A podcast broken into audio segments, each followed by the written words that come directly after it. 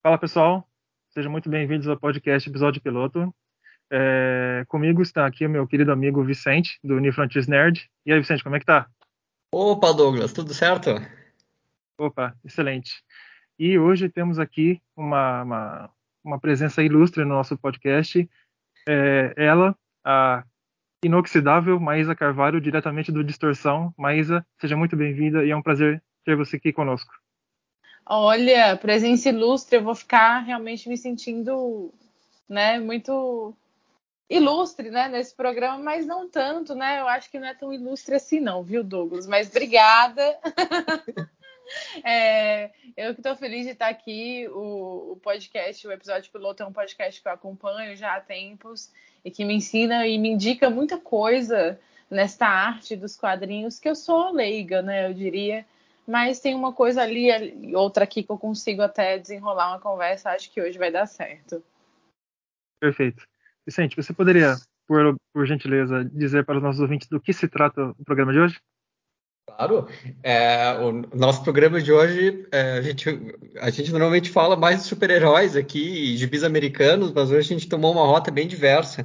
É, vamos dar um pulinho lá no mercado editorial francês para falar do, da série que talvez seja o maior sucesso é, que eles tiveram nos últimos 20 anos, é, que é Black Side, uma série é, policial noir antropomórfica é, produzida pelo Juan Dias Canales e pelo Juanjo Garnido, que são dois quadrinistas é, espanhóis, e que aqui no Brasil já foi lançado parcialmente pela Panini, já acho que tem uns, uns 15, 20 anos dessa edição da Panini, e agora mais recentemente pela editora SESI São Paulo. Mas é, você poderia dizer para a gente como você teve contato com, com essa obra? Claro, é, cara, a primeira vez assim que, que eu tive contato é mais ou menos como é a primeira vez de todo mundo. Eu fiquei encantado com a arte, assim, encantada com a arte assim da obra, né? Eu vi na internet assim alguns alguns takes, assim, frames assim da arte do, do, do Black Sad e vi lá, né? Tem o John Blackside, que é o nosso anti-herói, o nosso protagonista da, das histórias, né? Porque são, são histórias únicas, né? A gente vê. Eu, pelo menos, li os cinco primeiros volumes, né? E a gente percebe que são histórias únicas. Você não precisa, por exemplo, é, ler na, na, é, na ordem, né? Você consegue entender caso você não consiga ler o primeiro ou o segundo, pegar já o terceiro para ler. Apesar de que eu acho interessante ler na ordem, depois eu posso até explicar o motivo. Mas a primeira coisa que me interessou na série foi a arte. Eu achei a arte impressionante, riqueza de detalhes, assim, é, e uma coisa assim que eu, em termos de quadrinhos, eu nunca tinha visto, né? Porque tem esse lance do antropomorfismo, ou seja, é, tanto o, o, Dias Canales quanto o Ano Guarnido, eles misturam não, né, essa coisa de animais com seres humanos. Então, todos os personagens são animais, né? E aquilo assim me deixou muito curiosa, né? E aí eu não vou mentir, a primeira vez que eu li, que foi o primeiro, o primeiro, a primeira revista, eu achei a história um pouco batida, assim, sabe? Eu achei a história um pouco rápida demais. É, como é uma história assim policial, né? Uma história de um detetive que resolve um determinado caso. Achei a história um pouco assim, putz, a história não foi lá tão forte, mas a arte realmente é sensacional. Só que aí eu voltei a ler e eu percebi que a história é bem legal, assim. É, realmente ela é rápida, mas as coisas elas conseguem se encaixar de uma maneira muito bacana, né?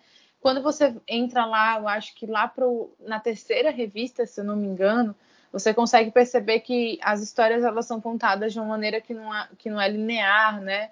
É, existem lá os, os, os, momentos, né, os cenários da noite que eles são cruciais para você entender é, a resolução do caso e os momentos de dia, eles dizem respeito a um outro lance. Então, assim, respondendo a primeira pergunta, o que me pegou, o que me chamou a atenção foi a arte. E aí fui atrás, né? Eu não sou uma pessoa assim, eu queria ser um pouco mais entendida nesta nesta, nesta arte que, que, que são os quadrinhos, os gibis, né? Mas eu tenho, eu acho que eu tenho pouca leitura, né? Eu leio realmente coisas que me que eu gosto, que me agradam e que chamam muito minha atenção. Não sou tão ávida, mas com Black Sad foi assim. E aí vi a arte, fiquei apaixonada, descobri que aquilo era feito com aquarela, né? Pelo, pelo Guarnido, né? E achei sensacional. Então eu acho assim que só pela arte já vale muito a pessoa ler, porque eu acho realmente muito, muito bonito, assim, uma coisa muito sensacional. E tem esse lance, né, de ser um, um quadrinho no ar, né, que baseado aí nesse lance de filme no ar, né, do, dos anos 50 e tudo mais, até porque a história se passa nos anos 50, então tem umas cores bem bacanas, assim, os contrastes, né, e como eu sou muito impressionada com esse lance de estética, eu realmente gostei muito. E aí, só para finalizar aqui minha fala, eu descobri, né, que o, o Guarnido ele tinha trabalhado na Disney. É, e aí entendi finalmente por que, que ele conseguia desenhar aquelas criaturas, né? Gatos, é, cachorros, crocodilos, enfim, ratos, raposas, de uma maneira assim tão fantasiosa, né? E ao mesmo tempo tão de uma maneira tão excelente, né? Ele trabalhou na Disney e aí à, à primeira vista a pessoa até pode pensar, nossa, será que isso aqui é uma história para criança, né? Mas as próprias cores, né? E na hora que você abre a história, você vê que não é uma coisa para criança, né? Porque a história era realmente meio bem violenta, com assuntos bem espinhosos. Eu, a, a, primeira vez que eu vi eh, Black Sad, quando ele foi lançado, porque o primeiro álbum ele é do final do ano 2000.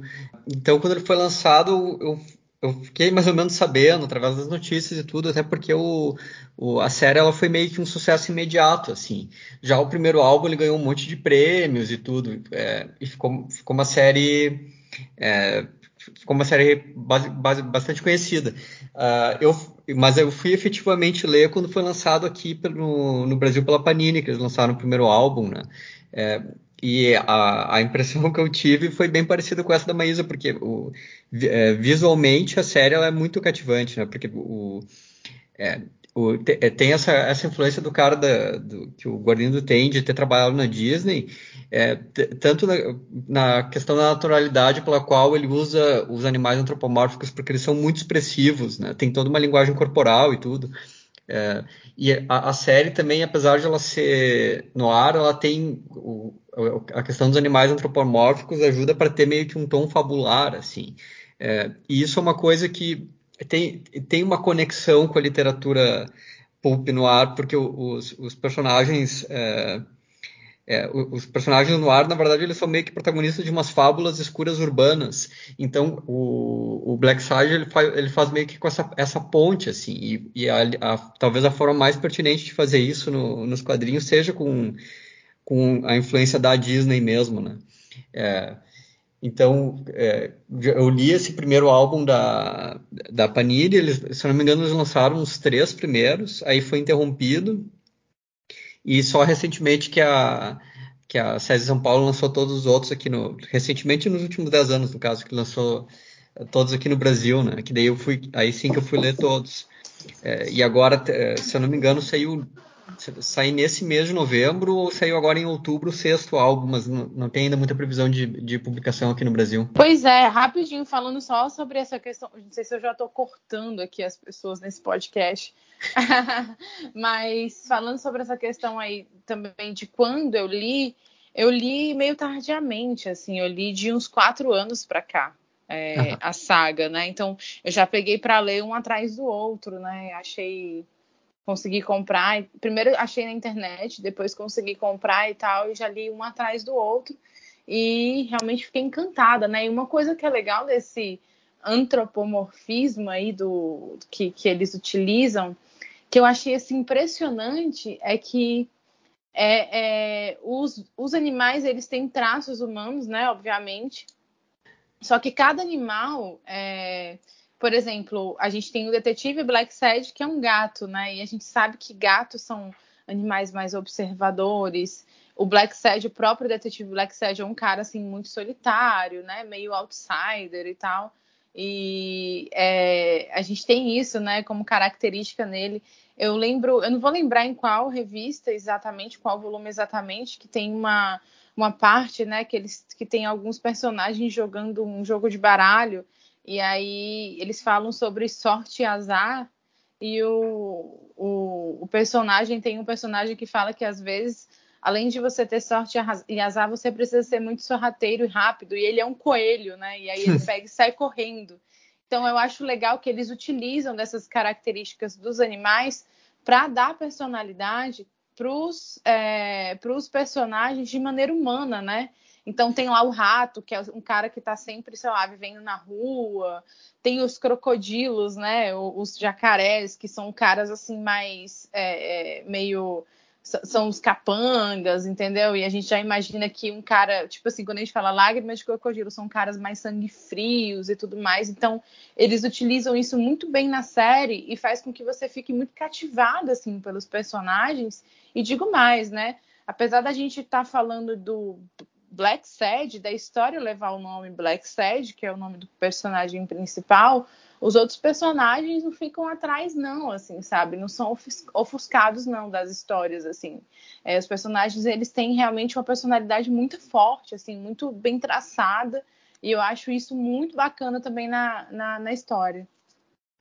É, essa questão da personalidade é, um, é, é, muito, muito legal ver no traço do próprio Guardindo, porque uma das, uma das habilidades que ele tem, que provavelmente ele pegou na, na na Disney essa questão de o desenho transmitir a personalidade das pessoas, né? É, porque que nem tem essa questão que você falou do, dos caras que são mais capanga, assim, serem, um serem crocodilos, mas eles são um tipo de crocodilos que tu reconhece imediatamente como um capanga, né? É, exatamente.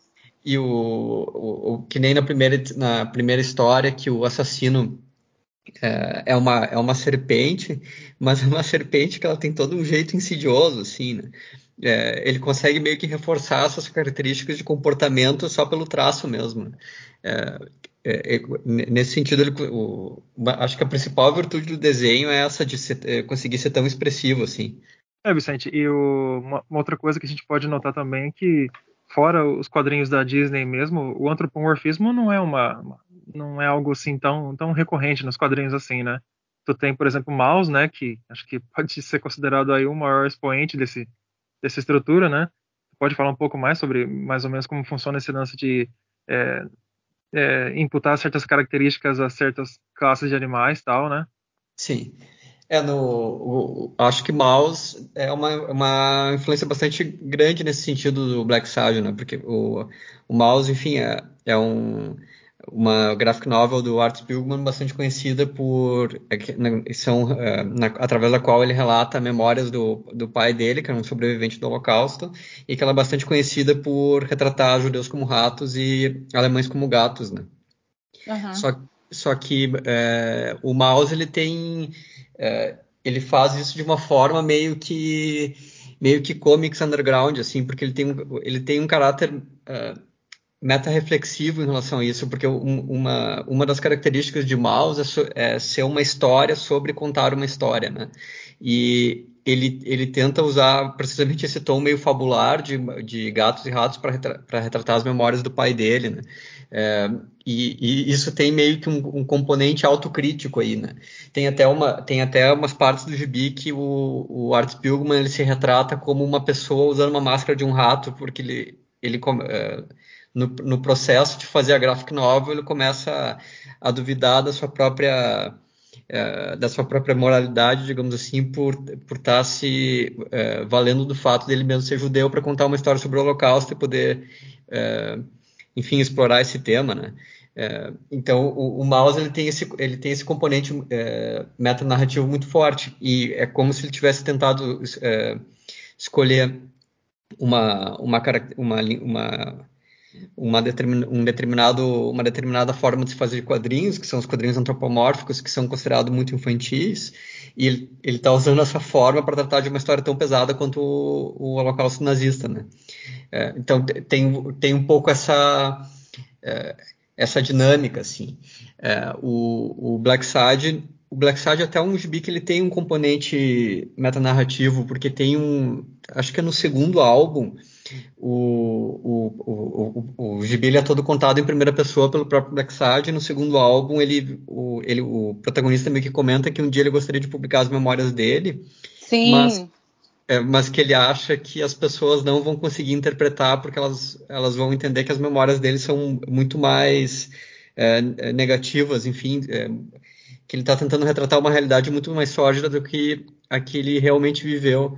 E isso é uma coisa muito interessante no, no Black Side, porque o, o Gibi ele tem isso, ele retrata uma realidade muito sórdida, mas ao mesmo tempo ela é muito esperançosa.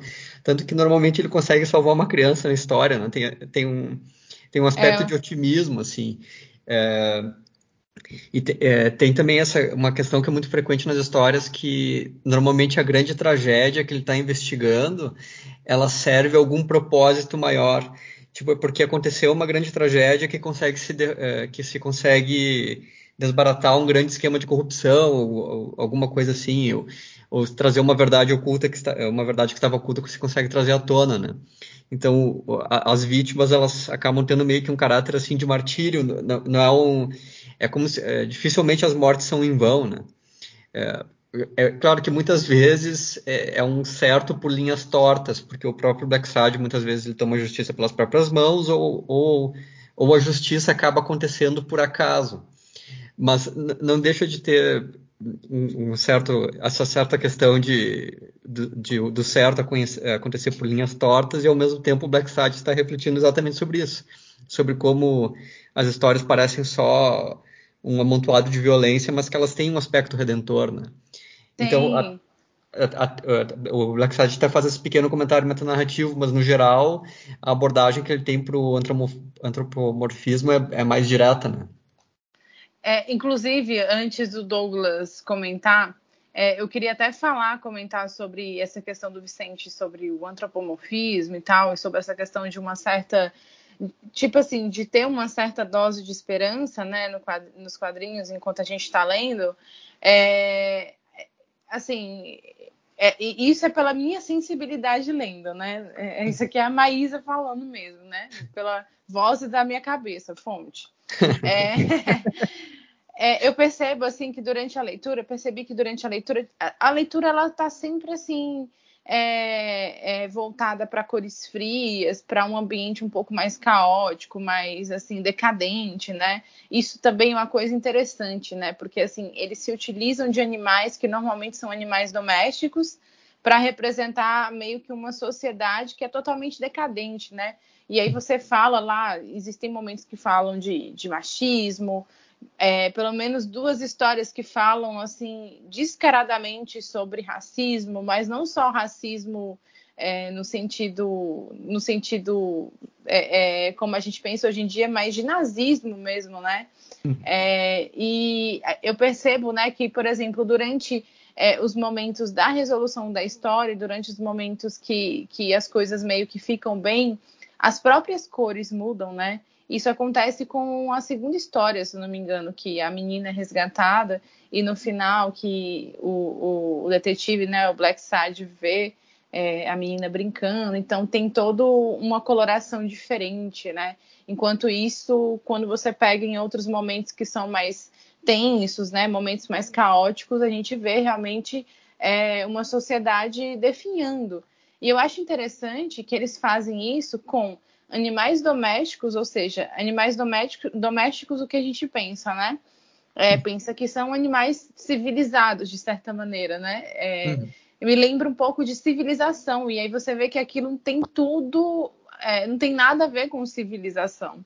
Então isso é muito bacana, assim, também no, na história, assim, a maneira como ele representa essa falta de civilização e também essa nuance, né? Esse, esses limites que, que, que apesar de os personagens serem, serem animais, eles são muito humanos, né? É, se fala em ciúmes, se fala o, o Black Side mesmo em algum momento ele fala que ele meio que não tem sorte no amor, né? É, o, se fala em traição, se fala em muita coisa, né? Então são coisas assim que são é, humanas, né? Não fazem parte assim de um mundo animal. Então, eu acho que é, que é bacana eles utilizarem esse, esse lance do antropomorfismo para dar personalidade para os personagens, mas ao mesmo tempo existe assim uma carga, é, uma carga de personalidade muito humana assim dentro deles. Tanto é que eu acho que também que na segunda história acaba rolando um plot, né, com, com uma das tem uma esposa lá de um dos caras que são os vilões e essa esposa o, o Blackside acha que ela é meio que do mal e no final ele descobre que na verdade ela não era, ela tinha um plano e tudo mais e um plano meio que infiltrado ali no, no, no cara que, que que era que era um cara assim meio que do mal da história, né? Então tem muitas nuances assim. E o próprio Black Sage também tem muitas nuances assim como personagem. Ele é um anti-herói, né? Na verdade ele é tudo menos um herói. É, mas ao mesmo tempo ele tem é, certos momentos assim onde ele tem muito valor, né? Tipo assim que ele pensa, né? Nesses aspectos valorativos. Um exemplo eu acho que é a penúltima história que é, eu acho que nessa história se passa lá em Nova Orleans, né? Que ele é contratado para por um meio que um dono assim de, de eu não sei se é uma gravadora de, de músicos, né? De jazz. Esse, esse cara ele quer descobrir onde estão onde está um, um outro cara que é um músico talento, talentosíssimo, mas que tinha um vício em heroína e o Black Side ele em vários momentos assim ele fica relutante em continuar porque ele tem medo de estar do lado certo, tem medo de estar do lado errado, né? No final das contas, assim, a gente vê que ele é um cara que, apesar de estar vivendo num estado muitas vezes decadente, numa, no lugar decadente, no lugar onde parece que ninguém presta, né? Ele tem esses momentos aí também de, de bom, um bom costume, um, um, valor moral assim muito muito válido, né? Não, essa é uma característica bem bem comum no detetive noir, né, cara? Tipo, é, são histórias assim marcadas pela desgraça mesmo, né? Por, por um mundo um mundo totalmente embrutecido, mas geralmente tu vê que ali o cara ele ele ele ele tem um resquício de esperança ali rolando, né? Tipo, geralmente as histórias tipo nesse nesse subgênero hard boiled elas terminam com o detetive na merda, mas com, com, com a, a, com essa busca pela redenção, né? Por fazer o, por ser alguém que faz o certo, né? Sim, é, isso tem, tem um pouco dessa, dessa questão do caráter é, ambivalente do protagonista das histórias no ar, porque até nesses dias o Luiz Vilaverde puxou um fio lá no Twitter sobre isso e ele citava uma novela do Raymond Chandler que o protagonista se, se, se descrevia como é, é, Ser Galahad do subúrbio, alguma coisa assim, Ser Galahad dos pobres. Então, tu, tu vê que o cara ele é apresentado como um, como um, um cavaleiro medieval, uhum. é, o que é uma figura bastante romântica nesse sentido, de ser um aventureiro, né? E, e só que é uma, ele é uma versão do B, né? É, uma versão contemporânea e mais sórdida. O, o, o Frank Miller, que como aqui o episódio piloto a gente não pode passar nenhum episódio sem citar ele, ele é. costumava, ele costumava descrever os seus protagonistas como uh, cavaleiros numa armadura brilhante que está suja de barro. Que também tem exatamente essa ambiguidade de ser um, um que, que, que, se percebe do Black Sad, porque ele realmente ele é um cara que ele tem essa, de certa forma, um, um norte moral muito claro no que ele faz, muito embora ele, é, esse norte moral se manifeste de formas confusas, porque ele, ele vive num lugar que, precisamente por ser decadente, é muito confuso, né? É, e isso é uma coisa que as histórias do Black Side, no geral, elas, elas transmitem, porque essa, essa história que o, que a Maria estava comentando, que ela transcorre em, Nova Orleans, ela é, um, ela é um bom exemplo disso, porque tem toda essa questão dos músicos de jazz terem sido passados para trás, têm viciados em heroína. Exato, tem... que estão sendo explorados também pelo cara que o próprio que, que contrata o Black Sad para ir atrás de outro músico, né? Isso. É, e, e, no final se revela que um desses músicos de jazz ele, ele, ele compõe uma uma música que, que os personagens consideram maravilhosos e a história deles vem à tona e o filho do, do cara que contratou o, o Black Sad ele se revela como uma pessoa porque a história sempre apresenta ele como um cara indecente que está tentando se aproveitar da fortuna do pai. Se eu não me engano, tem uma reviravolta que o Black Sad percebe que na verdade ele é um cara com boas intenções, que ele estava tentando proteger as pessoas do pai dele. Né? É, então tem essa tem esse aspecto meio que uma revelação no sentido de que é, é, o, o, resultado das coisas acaba sendo bom, né? Muito embora elas sejam, sejam num ambiente de confusão total, né? E, e o, eles não, não, ninguém cita cavaleiros medievais, mas tem essa questão é, que, que a Maísa também comentou da colorização, principalmente nos, nos momentos diurnos, ela é tão bonita, assim, tão, tão viva, com um céu tão azul, né? e um, é, a, a, o uso que, ele, que o Guarnindo faz da luz é muito bonito. É, ele, ele, ele pinta a luz muito bem, né? É, e isso também dá esse aspecto meio que meio que idealizado, digamos assim, que convive exatamente com essas cenas noturnas que são totalmente sórdidas, né? Pois é, é. E, é e, é, justamente assim também o que eu espero de, de, de um noir, né? Que é um contraste, né? A gente fica o tempo inteiro se deparando com esses contrastes e além da arte e da coloração te encantar muito para os dois lados, a gente você consegue perceber que, por exemplo, em algumas histórias, o, o que se passa na noite, durante a noite, são os pontos cruciais para que o Black Sage ele consiga resolver, é, enfim, o enigma, né? O enigma pelo qual ele, para qual ele foi contratado, né?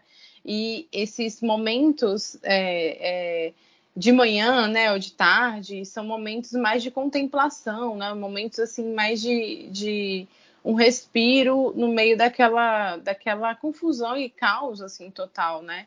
É, e é legal, cara, é muito legal ver como os personagens, além do Black Side, tem muitas facetas, né?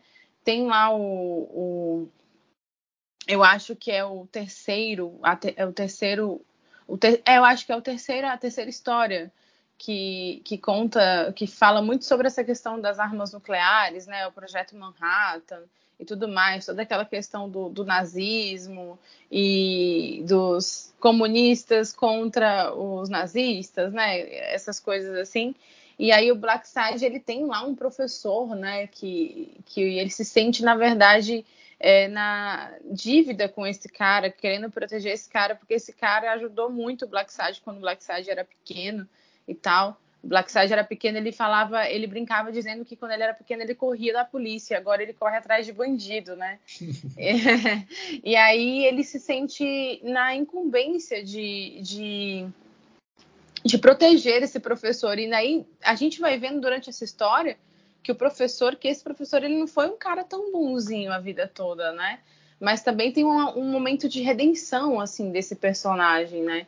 E aí é, volta lá no que eu falei no começo do episódio.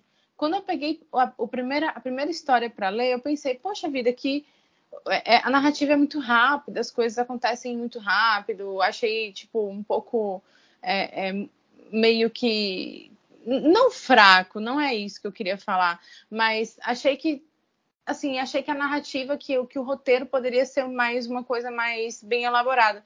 E aí você começa a perceber que, na verdade, a riqueza da, da, da série, assim como um todo, ela mora justamente assim nessas nuances, nessas, nessas camadas dos personagens, né? E a narrativa eu percebo que é muito bem construída mesmo, assim, né?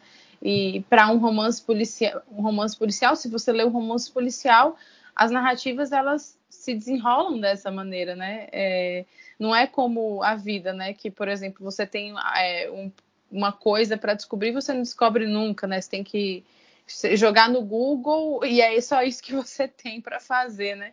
E aí é, você descobre que é realmente isso que a gente espera de, uma, de um romance policial e tudo mais. Eu acho que o Black Side, no final das contas, eu acho que faz isso muito bem.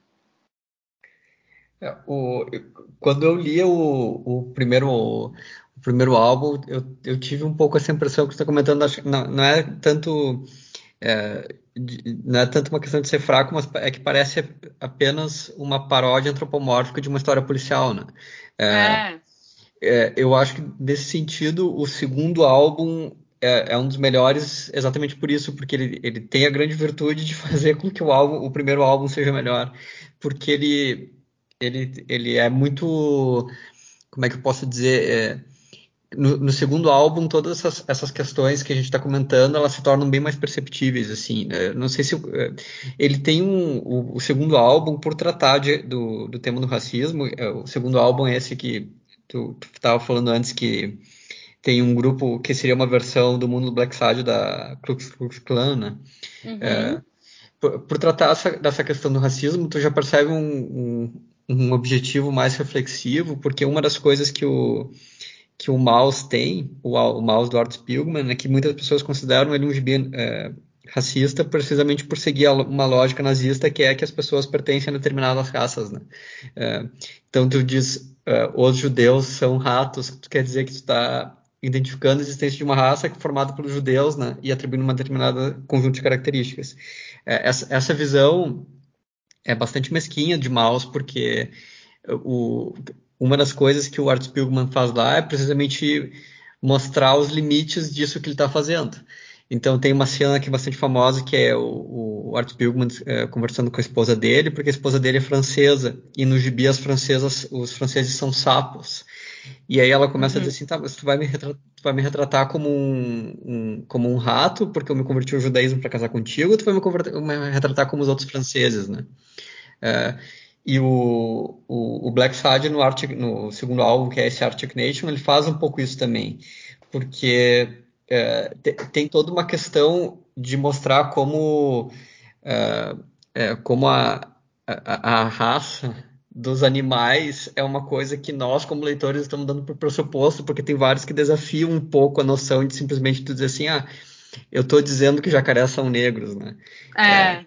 ele, ele meio que faz, ele aponta essa ferida e, e, e nesse álbum é, revela que o próprio Black Sad, se, se, ele fosse um humano, seria um negro, né? Pois é. Então, então dá pra, acho que nesse segundo álbum que dá para perceber que o, o, tanto o Dias Canales quanto o, o Armindo talvez eles tenham uh, percebido a ideia de é, elaborar de uma forma mais explícita é, muitos dos temas que eram que eram que estavam presentes de forma mais sutil no, no primeiro álbum. Pois é, não e, e, isso essa sua percepção, Vicente, é muito legal Inclusive, é, eu também até queria comentar sobre uma percepção pessoal que eu tive, principalmente na segunda história da qual você, tá, da qual você fala, né? Que, que fala muito sobre essa questão da segregação racial dos anos 50, tem lá com o Klux Klan e tudo mais. Uhum. É, e você vê lá que, que tem um momento que se reúne lá uma cúpula né, de, de é, é, criaturas, né? Não vou falar pessoas, porque não são pessoas, são animais, mas criaturas que se, se tem né, como supremacistas brancos e você vê que nem que eles eles não são todos da mesma espécie, né? Quando Isso. eu digo da, da, mesma espécie, tipo assim, não são todos gatos ou cachorros, uhum. assim, são várias espécies, mas eles são todos brancos.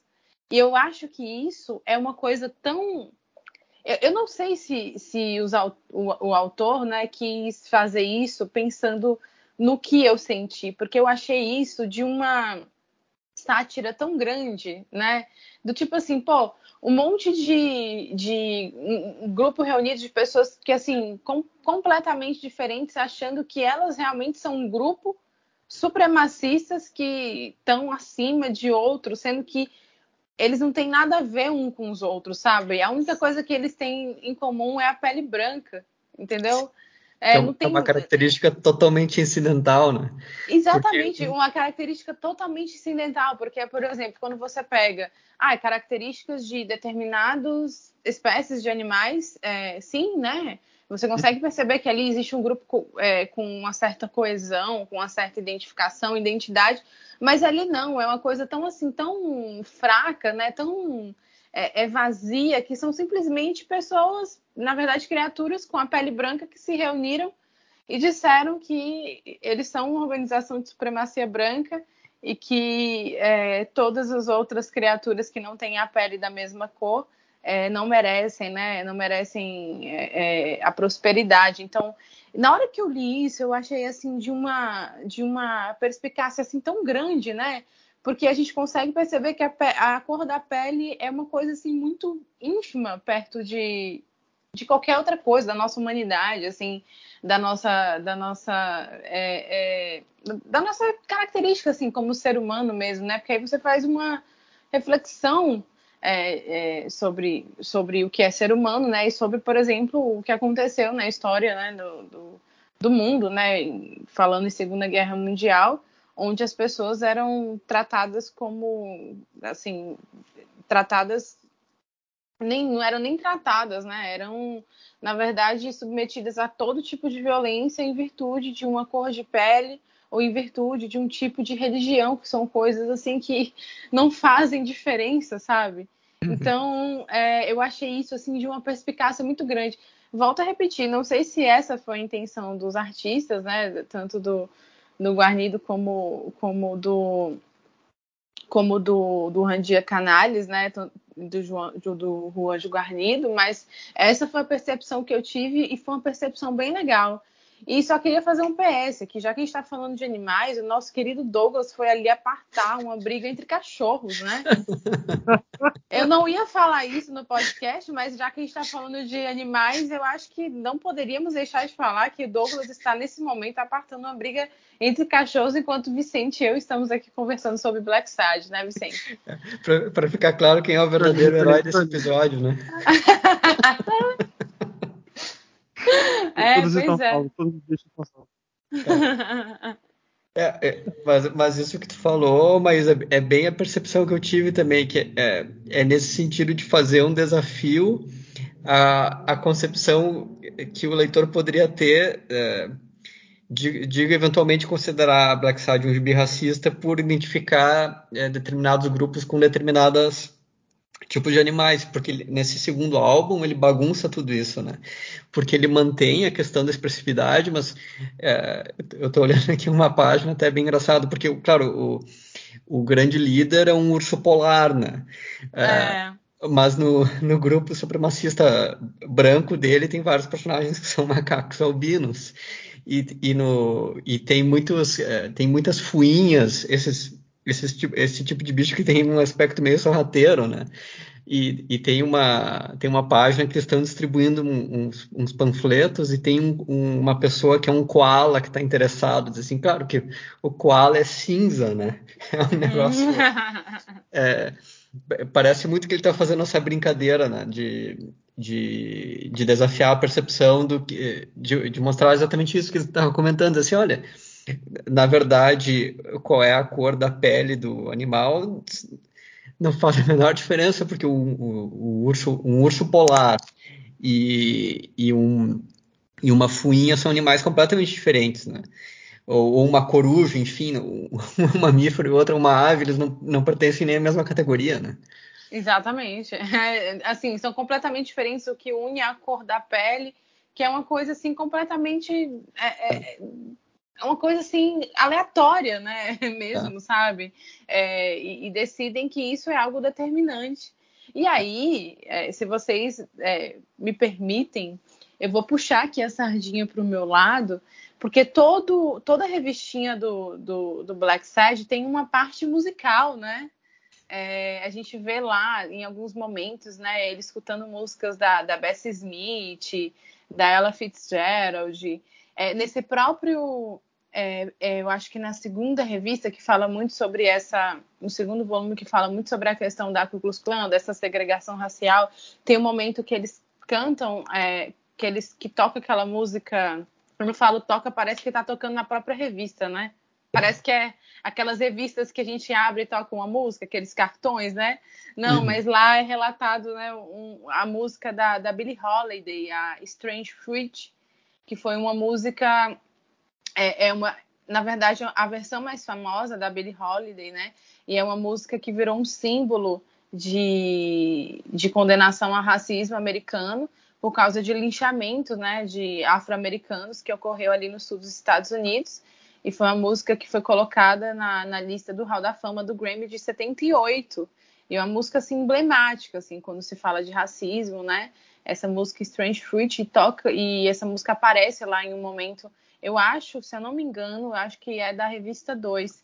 Mas também todas as revistas aparecem músicas, né? Inclusive nessa na, na, quinta, na quinta não, na quarta revista que fala sobre os, os músicos lá de jazz de Nova, de Nova Orleans, também tem músicas, né, sempre atreladas com jazz ou com blues e tudo mais. E eu acho isso bem bacana, né? Porque são todas as músicas ali retratadas são músicas de origem negra, né? E você querendo ou não, em todos os o, as, as revistas, né, em todos os volumes, a gente se depara com essa questão racial, né?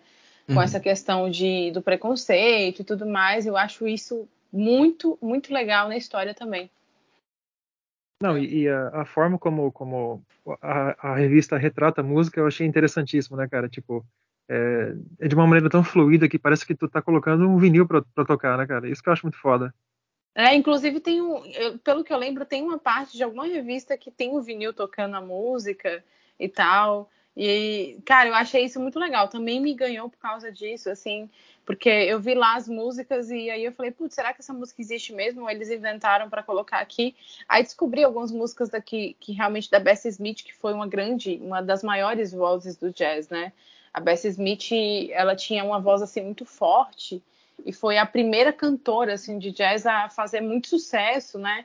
Enquanto a Billie Holiday, ela também foi uma cantora de jazz que fez muito sucesso, mas ela era completamente o oposto da Bessie Smith em questão de voz, né? Ela não tinha aquele alcance que a Bessie Smith tinha, só que ela ficou realmente é, marcada aí pelo, por essa interpretação de Strange Fruit, que é a música que simboliza bem essa luta racial aí nos Estados Unidos. E lembrando, né, que o Black Side se passa nos Estados Unidos em muitos locais, né? Tem história em Nova York, tem história em Nova, Nova Orleans tem a última história que, que, se eu não me engano, eles estão voltando do Texas, é isso? Eu não estou lembrada muito bem, porque faz um tempo que eu li. O, é, pode ser, uh, deixa eu ver aqui. A, a, a, primeira, no caso, que seria na. na Nova na York. Não, é. a primeira acho que é em Los Angeles, né? Ah, sim, isso. Que, que é em Hollywood e tal. Uh, depois dessa segunda do, da Klux Klux Klan, eu não sei se dá para identificar exatamente um estado. Eu sei que depois tem, se não me engano, tem uma hora que eles, é, que eles fazem uma referência até aí do Las, a Las Vegas, alguma coisa assim. Talvez seja no, no terceiro, daí no, no Alma Vermelha, daí, cara, a quarta aqui é de Nova Orleans e a, a, a quinta que eles estão indo de Nova Orleans para Tulsa, que se não me engano, Tulsa no Texas, que é Sim. é Uh, que é a história da geração beatnik, né? É, da geração beatnik, que o, que o Black Sage encontra dois escritores, né, beatnikers, é, e, e lá acaba se desenrolando a história, porque um mata o outro, aí o Black Sage também tem um momento que, que é, como, é como se ele ficasse como suspeito, né, e aí desenrola, assim, uma história muito louca. É, é, engraçado, né? O Black Side ele começa essa história, ele, ele é contratado como motorista, né? E ele acha que vai ser o trabalho mais fácil do mundo, que ele só vai precisar dirigir, e ele simplesmente é, é surpreendido com um assassinato aí de, de um amigo assassinando outro aí, ele acaba tendo que lidar com isso e tá no meio disso aí também. E eu vou dizer uma coisa, né? Que essa nessa última história é, é, realmente muito bonita, assim, a arte, assim, a coisa assim, impressionante de tirar o fôlego em detalhes, em cor. É impressionante mesmo. O, pegando um pouco o gancho que tu comentou antes da música, é, uma das coisas que o Guarnido faz muito bem é conseguir integrar coisas que são muito diferentes no mesmo traço de uma forma que fique natural, porque se tu for ver, essa questão de fazer animais antropomórficos tão caricatos que ele faz, né? E, e tem muitos que são, por exemplo, as, quando ele desenha crianças, que ele faz elas com os olhos bem grandes, normalmente com um queixinho bem pequeno, com os dentes para é. fora. É meio, meio uma caricatura bem infantil, é, mas ao mesmo tempo os cenários muito frequentemente são hiperrealistas, assim, é, mas eles são hiperrealistas sem perder esse tom fabular que a colorização dá. E a, antes que daí, no caso que tu falou da música, tem essa questão de como a música, a música chega a estar integrada no desenho, né? Então é uma, é uma combinação muito grande de coisas, é, uma, uma, combinação muito grande de coisas que são muito diferentes, né? É, e o, o cara para conseguir ter um um desenho que tem elasticidade necessária para conseguir combinar duas coisas dessas tão diferentes numa mesma página de forma que pareça natural, né? É, o, o, ne, é, essa é uma, das outras formas pelas quais o, o, o Juan Garnido é um, é um monstro nesse gibi. É, e é, é, até engraçado, porque o Guarnido ele chegou a ter uma pequena carreira de quadrinhos antes de Black Sad, mas depois de Black Sad, basicamente a única coisa que ele fez foi o Black Sad. Ele não tem outras é, não tem muitas outras, outras, outras HQs. Tá, tá com burrinho na sombra também, né? tá. era, isso, era, era isso que eu ia perguntar é, pro Vicente e pro Douglas, assim, é, porque assim, do Guarnido eu só li realmente o Black Side, assim, eu não tenho, eu não tenho acesso a outro tipo de, de obra, assim, aí eu queria até perguntar, assim, se, se ele continuou, assim, com outro tipo de história, ou ficou com isso mesmo. Ah, olha, até onde eu sei, ele, ele fez aí o, como o nosso grande amigo Dorcas comentou, colocou o burro na sombra. Porque, claro, uhum. é o, o, o mercado francês ele, é, ele é um pouco diferente nesse sentido, porque lá os desenhistas eles costumam produzir menos. E se for ver o bom, Black Sad ele tem seis álbuns agora, mas o primeiro saiu em 2000 e o sexto saiu agora em 2021, então são seis álbuns em 21 anos. É, seria, isso no, no, no, mercado americano seria uma produção muito, muito baixa, né? Mas lá na, lá na França tem... É, eles, os, os, artistas eles retêm uma, uma, parte maior dos direitos, então eles conseguem viver de uma série assim. E, e Black Sad tem uma série que tem bastante produtos derivados e tudo, e é um sucesso internacional, enfim. Pô, é... seis álbuns em 21 anos, o cara é vagabundo pra caramba, hein, velho? o cara tá, tá dormindo, né? Mas assim, é uma coisa que é só para o pessoal entender, assim, é porque eu e para eu também formular aqui na minha cabeça é porque o, Black Side foi uma, uma história originalmente lançada na Europa, né, na França, né, e depois ela foi traduzida para diversos países. E aí ele tem, tem esse estilo, é uma história que tem um estilo europeu de quadrinhos, né? Porque existe esse estilo, não é, Vicente? De quadros Sim. na. Isso aí é uma coisa que aí eu não vou conseguir explicar, obviamente, né? Mas eu sei que existe esse estilo europeu. E aí o Black Side ele segue né, esse estilo europeu e ele depois foi, foi traduzido e tudo mais. E eu, eu tô aí esperando aí o momento que eu vou conseguir ter né, a sexta a, a sexta história, né? A, o sexto a sexta revistinha, né? E aí, mas a gente fica sem, sem, sem informações, né? Mas eu sei que as cinco são muito boas, assim, né? Eu acho que as cinco valem muito, valem demais, assim, não teve nenhuma que eu li e pensei, nossa, não, chata, sabe?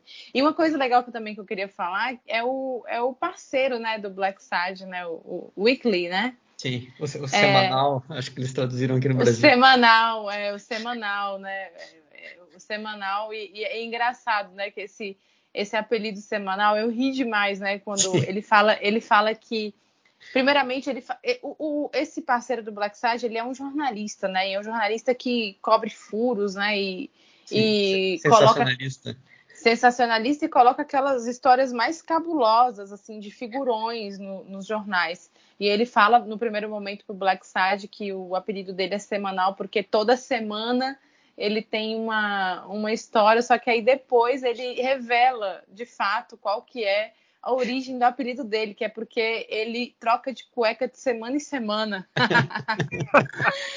e o Black Side, no começo, tinha uma, uma dificuldade enorme, assim, quando o Black Side o conheceu, o semanal, né? Tinha uma dificuldade enorme, porque ele é um gato, o Black Side é um gato, e gatos têm um olfato apurado, né? E ele fala assim, putz, tem um olfato apurado, apurado com um cara que que assim, vamos lá dizer que o banho e não é muito forte, né? Então era difícil a convivência, mas depois a gente vê que se cria ali uma, uma parceria assim muito legal, assim, muito genuína, muito legal de se ver e que assim, infeliz...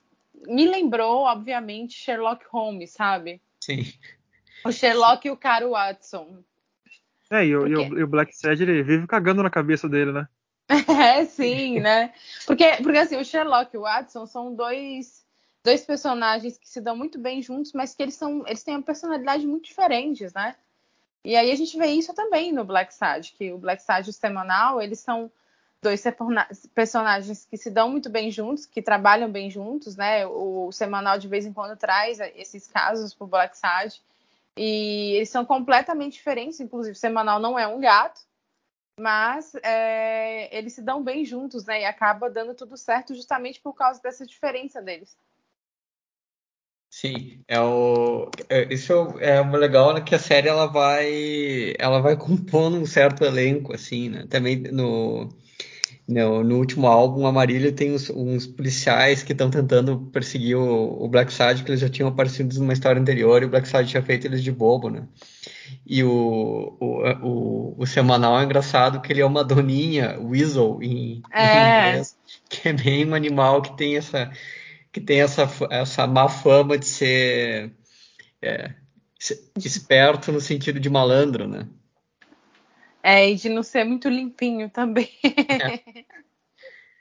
É. Ô, Vicente, uma coisa que eu queria perguntar para ti, cara, é o seguinte: a Maísa, ela puxou aí o, o, o lance do, de ser uma, uma, um, uma obra europeia e uhum. é o lance do, de como o europeu ele, ele vê a cultura americana, né?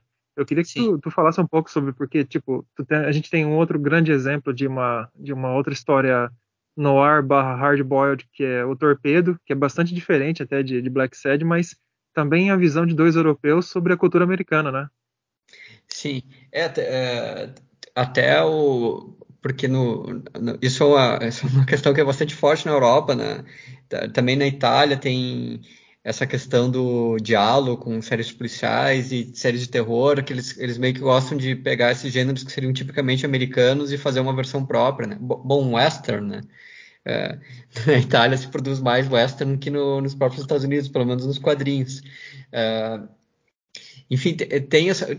Eu, eu não, não, saberia dizer por que, que existe essa fascinação, talvez por causa dessa questão dos Estados Unidos serem um novo mundo e uma, uma grande terra de possibilidades e uma certa. Eh, por também simbolizar também tão bem o, o século XX, né? Ser um país tão emblemático, né? É, mas no caso do, de Black Side isso é muito perceptível e é engraçado que porque é uma série ela eh, que nem a Maísa estava comentando ela, ela, é bem o típico gibi é, francês assim franco-belga que é, porque na, na França existe um formato de quadrinhos que ele é muito bem estabelecido que é esse formato álbum que é um gibi que tem um tamanho um pouco maior, é, tem normalmente 50 páginas, são 50 páginas coloridas, tem muitos quadrinhos por página, é, dificilmente os quadrinhos não têm for, formato é, retangular, é, enfim, é publicado com uma certa, com uma periodicidade mais dilatada, que tem um grande normalmente o reconhecimento acontece no Festival de Angoulême, aqui na França, e, e Black Sage tem vários prêmios lá no, no Festival de Angoulême, enfim. Então ele realmente ele é o típico gibi mainstream francês que é que tem tudo para ser um sucesso comercial por lá, né? Uh, então, então é, tem essa, essa questão de conseguir aproveitar um gênero tão popular de um, de um jeito que é tão explicitamente comercial assim.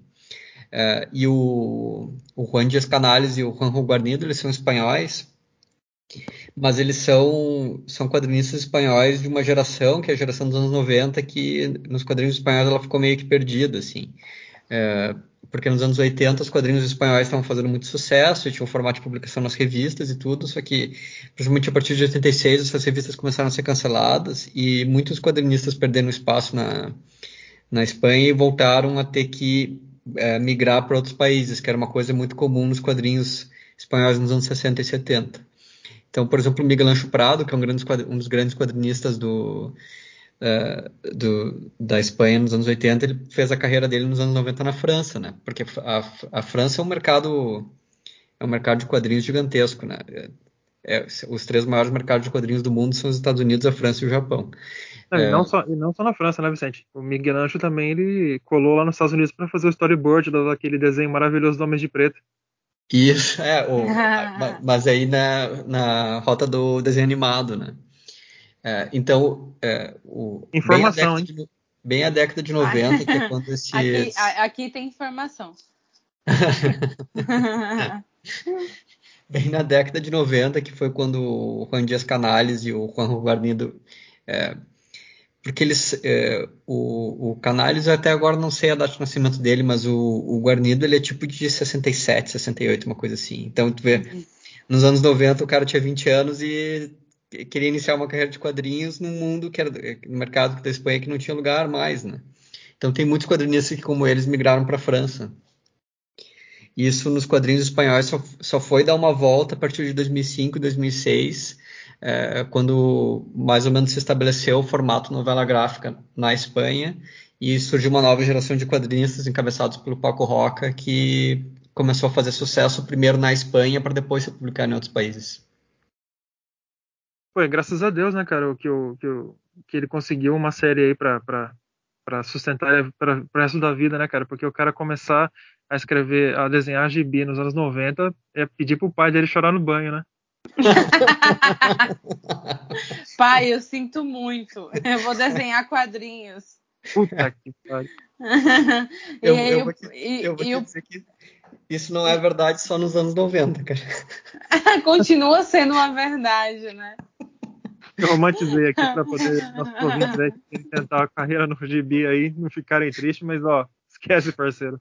É, não, se tentar, assim, pode até esperar um, uma expulsãozinha assim de casa, mas vai dar tudo certo.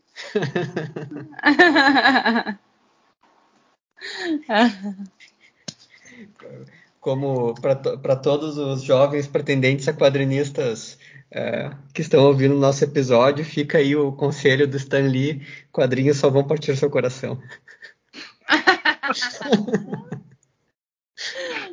Pois é, por isso que, né, aquela coisa, né, eu, eu fico aqui como uma. Já que muitas coisas partem meu coração, né, eu fico aqui como uma, uma admiradora, assim, de histórias como, como Black Sad. É, realmente, assim, eu, eu sou uma pessoa, assim, que, que eu me inseri, assim, nesse mundo, assim, do, da, dos quadrinhos, né, é, muito tardiamente, eu acho, né, de uma maneira mais Vamos falar, não, não vou falar de uma maneira séria, porque eu não sei se eu sou muito séria nisso até hoje, né? Mas eu me inseri assim de uma maneira é, um pouco mais curiosa e tal, nesse lance da nona arte, um pouco tardiamente, né? Então não, eu não tenho um repertório muito grande assim de leitura e nem sobre essa questão assim de, de, de história, né? De embasamento, sobre determinadas características de tipos de quadrinhos, de determinados tipos de lugares. Mas o, o Black Sage foi uma, uma, uma história que me pegou assim pela arte mesmo, né? E, e assim, eu acho me pegou pela arte, assim, e aí o resto foi fluindo naturalmente, assim. Mas, assim, a arte eu acho que é um ponto muito forte. É muito bonito, assim. Cada página que você vai passando vai dando aquela aquela dó, né, de, de você virar, né, porque você acha que tem tantos detalhes ali a, ser, a serem explorados principalmente assim quando o personagem está nesses campos abertos, né, da cidade e tudo mais, você vê ali muitos personagens. E tem também esse lance, né, de que eles retratam, na verdade, isso aí qualquer coisa vocês me corrijam, né, mas isso foi uma coisa que eu li há um tempo, é, que eles retratam personagens que de fato viveram, né, em determinadas épocas ali, como se passa ali nos anos 50, mas assim eles retratam Hitler, né, retratam outros personagens, mas com outros nomes. E, e isso é, é, também bastante interessante para a gente entender assim, o contexto social assim, de uma época. É, e aí, como dois caras fizeram uma narrativa muito bem feita é, para aquele momento, mas sem aquela coisa. Eu acho interessante isso, né? Que ao mesmo tempo que tem aquela coisa de a gente logo nota que, por exemplo, gatos são inimigos de é, cães, Uhum. Ou tem até uma parte da história que, que o, o, Black Sage ele fala, né, que ele não gosta de ratos, né, e, e, que porque gatos são inimigos de ratos. Ao mesmo tempo que existe essa, esse, essas, essas, é, esses clichês, né, ao mesmo tempo que isso existe, também existe assim essas nuances, né, dos personagens eles irem se aproximando conforme as circunstâncias. E eu acho isso muito legal, assim, na, na narrativa da, da, da história. É, o, é, essa, essa questão que tu falou dos, dos, personagens reais e tudo, tem um negócio que eu acho muito interessante, que é como eles conseguem fazer meio que um mapa cultural dos anos 50, né? Porque é. tem, tem histórias de Nova Orleans, tem histórias de beatniks, tem histórias do, de paranoia paranoia anticomunista, é, tem história de, é, de, de, crime em Los Angeles, de noir em Los Angeles, assim. Bomba então, atômica, Projeto Manhattan, tá tudo ali. Isso, é, vai, vai formando meio que um, um mapa imaginativo dos Estados Unidos dos anos 50 pelo viés antropomórfico, né? É, é, é, é uma, é um, é uma coisa que ao mesmo tempo é muito, que é muito divertida, de novo, é, é muito impressionante a capacidade meio que de síntese deles, de conseguir aglutinar esses elementos e, e fazer essa, essa relação geográfica, assim, de, de ter é, uma história ambientada na Califórnia que é um, é um romance policial é, no ar de Los Angeles muito parecido com os do Raymond Chandler. E, e depois tem, tem histórias no Texas e tem histórias em Nova Orleans, que são é, meio que esteticamente são lugares diferentes, né? É, então... e o então Black Side ele tá em tudo, né? No final das contas, ele é tipo o Forrest Gump deles, entendeu? ele passa assim por tudo, tá em todos os momentos, né? Eu, eu, eu pensando, não, pô, o cara é o Forrest Gump aqui e tal. Sim.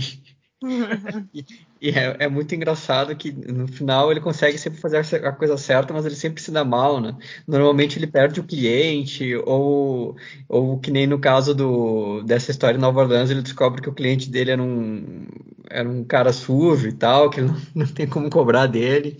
Ou perde a namorada e tudo mais. Isso, é. Ele é, é um sujeito bastante. Ele é um.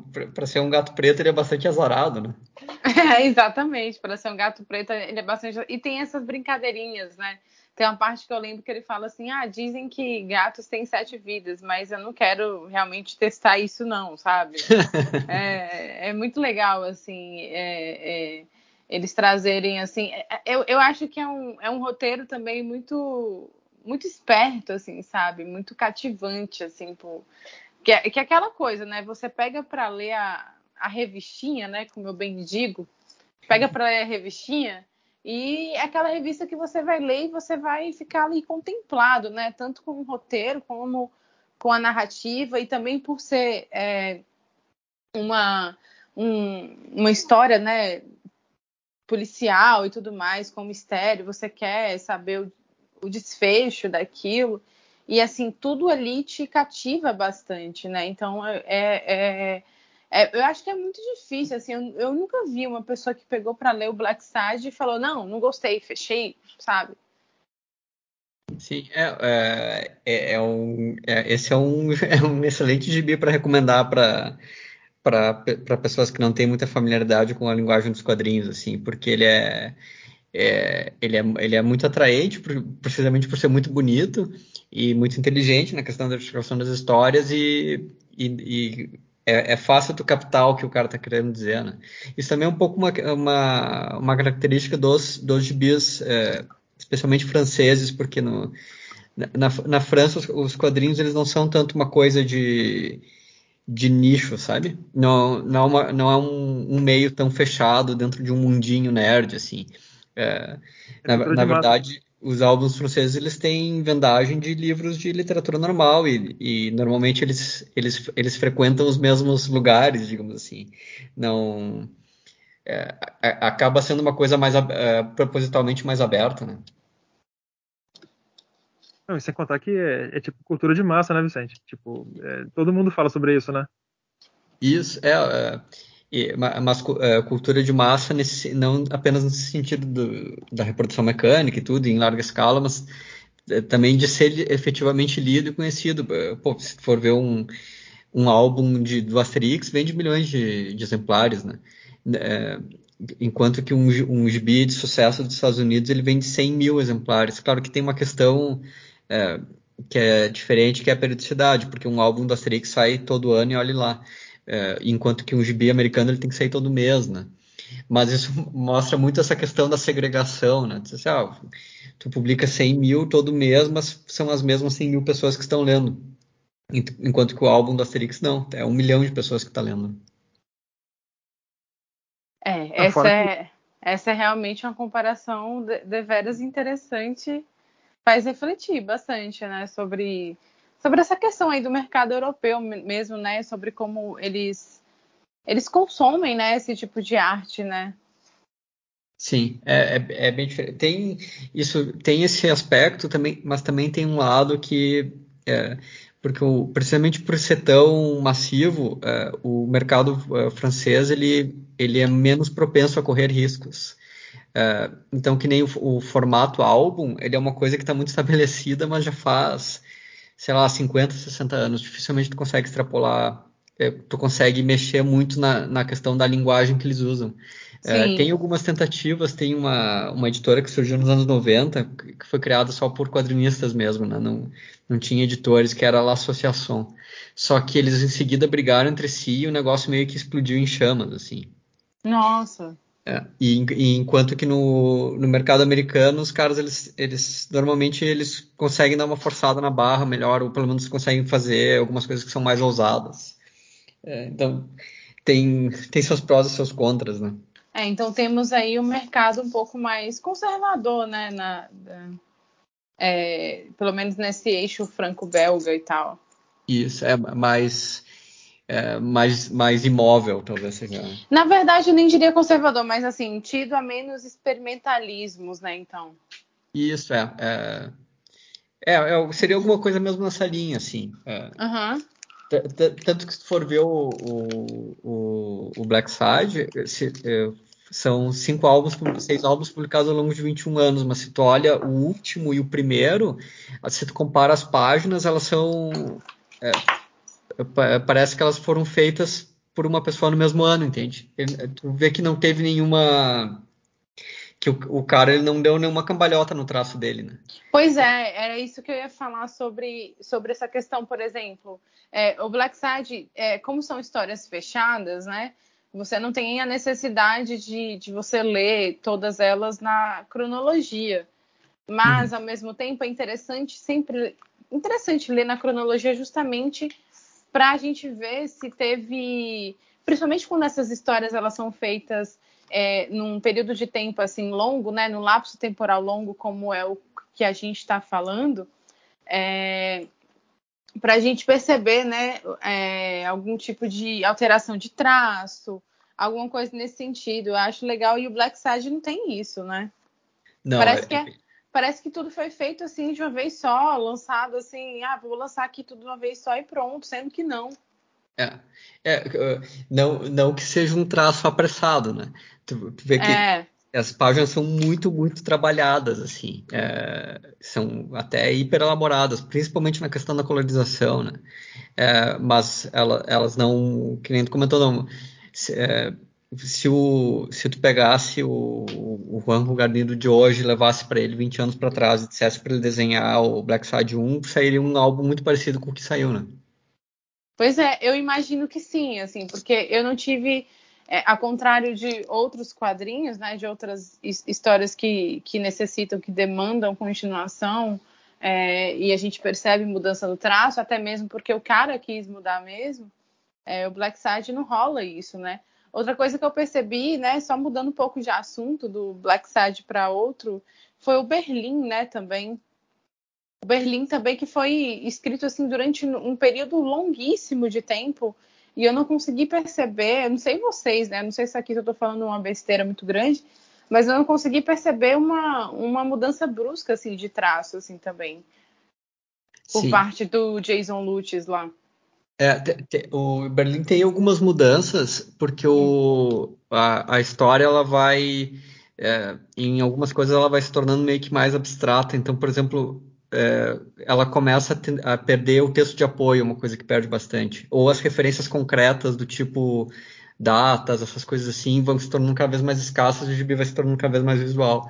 Mas nesse sentido que tu falou, daria para dizer que Berlim até é um gibi bem europeu, porque ele foi produzido ao longo de 20 anos, mas também num ritmo muito, muito lento, é, num ritmo que caberia tranquilamente na, na França, assim.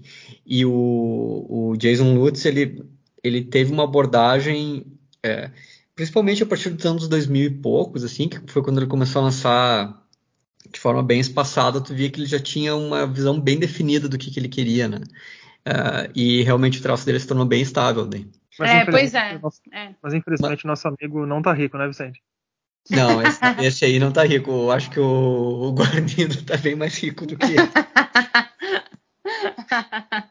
ele não está rico, porém ele está feliz. É, que é o que né? importa, né, gente? Para algumas, pessoas, algumas pessoas é o que importa, né? Deixa eu chegar lá pro meu credor lá, ô amigo, vou pagar você com felicidade. oh, meu Deus, seria uma maravilha isso. Não, porque assim, a felicidade, realmente, nem sempre a gente tem ela todos os dias, assim, de uma maneira muito exacerbada. Não a gente, ninguém aqui, eu imagino, que acorda aplaudindo o sol, dando bom dia, enfim, para os passarinhos, mas a gente, a gente consegue sugar a felicidade de coisas como, por exemplo, Black Sad e tudo mais, a gente poderia pagar nossos credores com isso, né?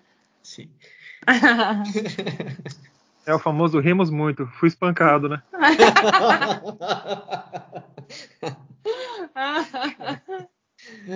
é. É. A, a, gente conseguiria se nossos credores não tivessem as almas tão gélidas.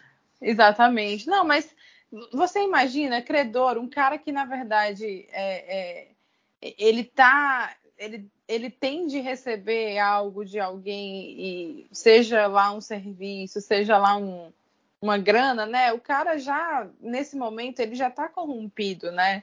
Então, ele não, não vai ser um bom cara, né? Se ele acha que alguém deve algo a ele. Então, credores, sejam, sejam um pouco mais. Né? Tem um coração um pouco mais fofucho, né? É. Leiam Black Side. Leiam Black Side, até o próprio Black Side, que é um detetive é, que mora ao meio, em meio ao caos, tem seus momentos aí de fofura e esperança. É, nosso recado, nosso recado aqui para as pessoas é que se você aí é um agiota, retire a alegria, retire a alegria da vida espancando alguém. Faça isso.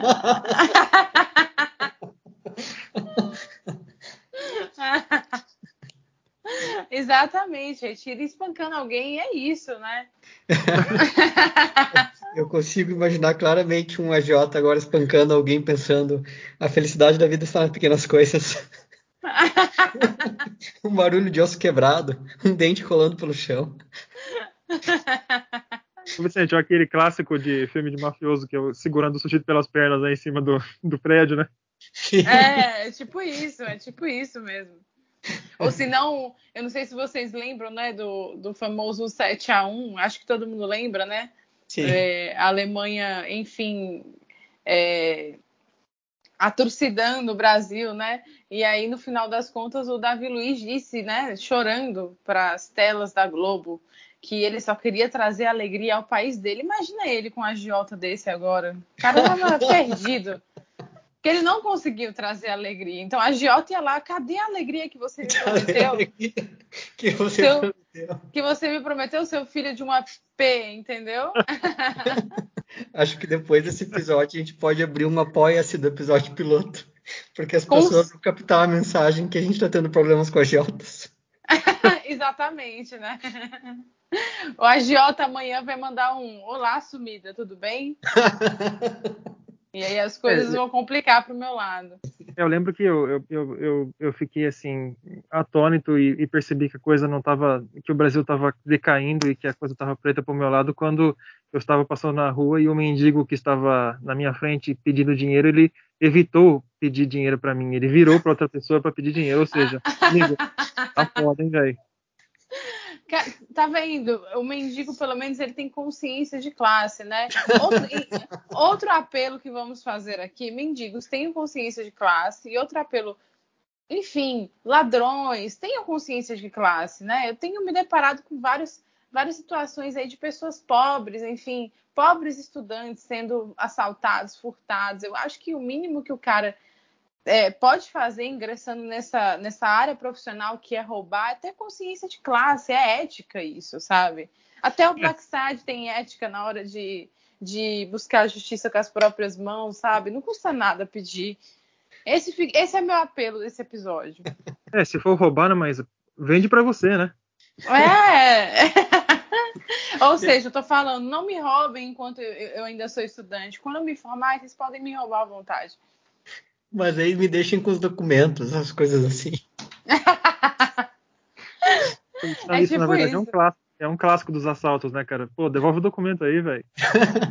Pelo menos o documento, cara. Senão eu vou me fuder muito, né? Eu vou ter que ir naquele poupa-tempo e tal. Que, de, que poupar tempo é uma coisa que ele não faz. Então. Sim. Ajuda o, tra... ajude o trabalhador brasileiro a ter um minuto, um dia de paz, né? Vamos encerrar aí que tá muito depressão já, mano. Já, já. A gente já tá, já tá mostrando aqui o, o, a, a parte assim decadente das nossas histórias de pessoas normais, né? Então a gente pode a gente pode ir encerrando aqui a, a, nossa nossa participação aqui no Black Side e enfim nesse maravilhoso mundo, né? Para quem tá lendo, eu acho que para quem tá lá não deve ser muito maravilhoso não.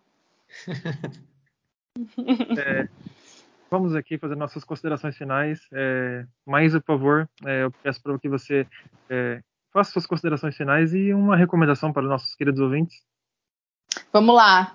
Minhas considerações finais. Gente, é, primeiro, eu sou muito fã do episódio piloto.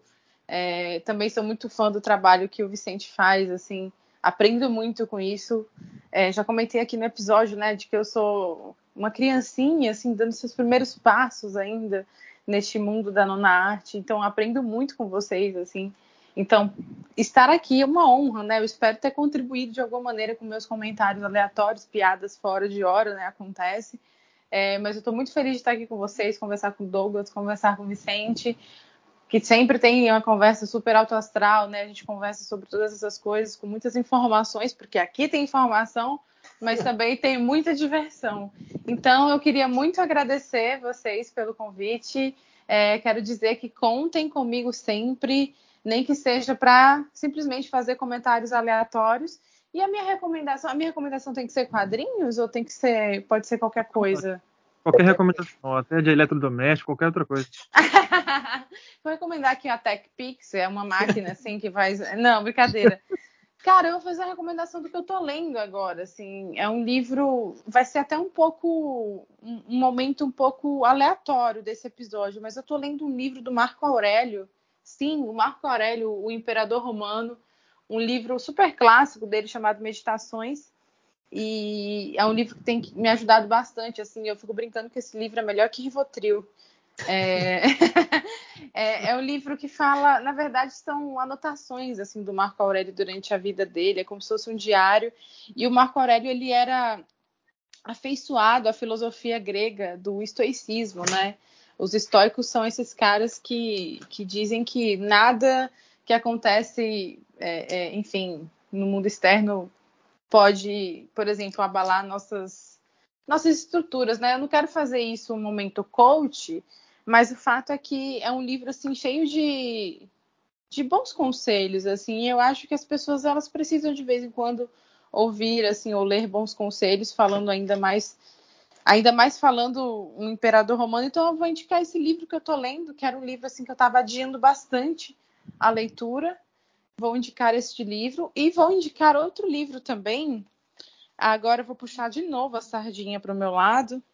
É um livro chamado Nossa Banda Podia Ser a Sua Vida, do Michael Azerhard, que conta é, cenas do indie, é, do indie underground americano entre 1981 e 1991. Então, o Michael Azerhard ele faz aqui, ele traça uma geografia é, dos Estados Unidos, das bandas alternativas durante essa época. Ele fala sobre a história né, de algumas bandas e também relata a importância dessas bandas. Então, você vê aqui, por exemplo, desde Husker Du até o Replacements, o Sonic Youth, o But Holly Suffers, o Black Flag, é, é, um livro assim muito legal e é um livro assim que também você não precisa ler é, é, ele meio que na ordem, né? Você pode simplesmente escolher uma banda e ler a história dela. E cara, esse livro é muito muito legal assim para quem gosta de música, quem gosta assim desse cenário do do, do indie underground americano. E é isso. Essas são as minhas duas leituras do momento são as duas leituras que eu vou indicar. Uma leitura meio de velha e outra leitura meio de nova, assim, que é meio misto de Maísa. Obrigado por você ferrar nossas recomendações agora, porque o sarrafo tá lá em cima, né? Depois de Marco, Marco Aurélio, eu quero ver o Vicente sair dessa. Vicente, por favor. Vamos ah, lá. É, eu, é, é, fácil sair dessa, cara, porque eu vou recomendar que os nossos ouvintes sigam a própria Maísa no Twitter. É, Olha, muito ela obrigada. Também, é, ela, ela participa do podcast Distorção, que é o meu podcast de música favorito, tá sempre me salvando ali nas horas extras do trabalho. Eu fico é, muito feliz com essa Célula Pop, né? Isso sempre, sempre sobre música e participa ainda do História de All Star, que é outro podcast de, de, de música e altamente recomendável. É, da, das, part, das partes das minhas leituras, é, agora, é, agora até não vou. o que eu estou lendo agora mesmo é Os Eternos, do Jack Kirby, e uma biografia, análise crítica da obra do Jack Kirby chamada Hands of Fire, que é de um autor chamado Charles Hartfield, que eu estou comentando bastante sobre essa, esse livro no Twitter aí, e recomendando bastante para as pessoas, mas o que eu queria aproveitar esse gancho é, para fazer uma recomendação, porque hoje mesmo, no dia que a gente está gravando esse episódio, saiu a notícia que a editora Trem Fantasma vai, vai começar a publicar a Corto Maltese no, no Brasil. Eles vão publicar tantos. Vão publicar tanto Olha os aí. álbuns, os álbuns novos que foram escritos pelo, pelo Juan Dias Canales, que é o escritor do Black Sad. E esses álbuns novos eu não li, então certamente vou comprar. Como também vão publicar os, os, os álbuns do Hugo Pratt, que, é, se, é, que se, se, você não se não tem consideração, se você não está pensando em comprar esses álbuns aí, é, repense seu caráter, porque isso é, é, meio que indispensável na biblioteca de qualquer pessoa. Então, é, esses seriam os meus comentários finais. Bom, então, acho que agora quem se fudeu foi eu, né? Porque chegou depois de duas dessas, né? Mas vamos lá, né? É isso que acontece quando você fica no final, né? tem que ser a melhor piada, né? É, sempre tem que ter a melhor piada. Mas, mas, tu tá com a medalhinha de ter salvado lá a briga dos cachorros, cara. Tu pode usar isso em teu favor. Pois é, cara. Você fez, você fez assim, é como se fosse uma metalinguagem, assim, no, no programa. Porque a gente tá falando de, de animais e antropomorfismo, e aí, e aí do nada aparece uma mensagem aqui do Douglas. Vicente, toca aí, porque eu vou apartar aqui uma briga entre os cachorros. Nada mais Black Sad do que isso.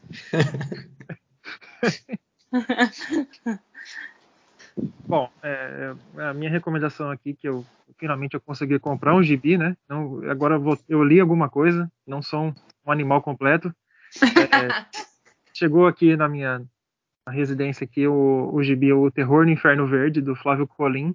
O Vicente conhece muito bem, que é um, que é um colosso do quadrinho nacional. É, essa, essa, essa edição foi editada pelo Pipoca Nankin, que está lindíssima, trabalho gráfico sensacional. É, e espero que, que, que, lancem mais coisas do, do Colim, porque ele é um mestre do terror, é, indispensável, devia até estar tá na grade curricular do ensino médio e fundamental, né? Coisa maravilhosa. Muito Toda bem. deveria ouvir. E, e é isso, cara. Vicente, tem alguma coisa a dizer sobre o Colim aí, cara? Ah, tu disse tudo, cara. É um dos maiores quadrinistas brasileiros de todos os tempos. É, felizmente agora é, tem essa questão de ter se resolvido, porque como ele faleceu faz pouco tempo, agora tem essa questão de da, da, da obra dele estar tá mais ou menos organizada, o, o, filho dele encontrou um agente, tem uma história mais ou menos nesse sentido que possibilitou que esse álbum fosse publicado, e também estou aí na torcida para que seja o primeiro de muitos. É, no fundo é uma grande homenagem à morte do Colin, né? É, o, o, o, Colin, ele... Foi foda, né? Homenagem Oi? à morte foi foda. É como se todos estivéssemos felizes, né, com a, com a morte. Não é, não é isso, gente. Vamos homenagear que o cara morreu. Uh! Opa. Digamos que no bem, a, bem no estilo Black Sad, a, a, a tristeza da morte do Colin teve no final uma, uma notícia de redenção que foi o que permitiu que a obra dele fosse reorganizada para publicação e pudesse agora ser descoberta por um novo público, garantindo assim a sua imortalidade. Olha aí. Porra, excelente. Não posso encerrar de melhor maneira. É, Galera... depois, depois dessa, o encerramento assim foi com chave de ouro, assim. Pessoal, é isso mesmo. Eu queria agradecer bastante você, Maísa, por ter aceitado participar dessa Kizumba aqui. É... Eu que agradeço e vou falar aqui, assim, me chamem sempre. Adoro estar no meio, assim, dessas coisas, porque, na verdade, não que eu acho que vai contribuir, mas eu sempre aprendo muito e me ligo muito, assim, em coisas interessantes. Então, contem comigo, estamos juntos nessa. E sigam também podcast Episódio Piloto, é, o trabalho do Vicente no New Frontiers Nerd também, cara, os textos, putz, é demais, assim. Eu não vejo assim quase ninguém falando é, é, assim tendo uma visão uma visão assim tão diferente tão sensível e realmente assim autêntica né? Normalmente as, as pessoas falam sempre o mais do mesmo. Então eu estou feliz assim de estar aqui com vocês mesmo que não seja fisicamente mas tecnologia faz aí com que seja é, de longe mas de perto também beleza galera um abraço e uma excelente semana a todos vocês Feito, um pessoal. É isso, gente. Um abraço, um beijo para todo mundo que estava ouvindo e boa semana.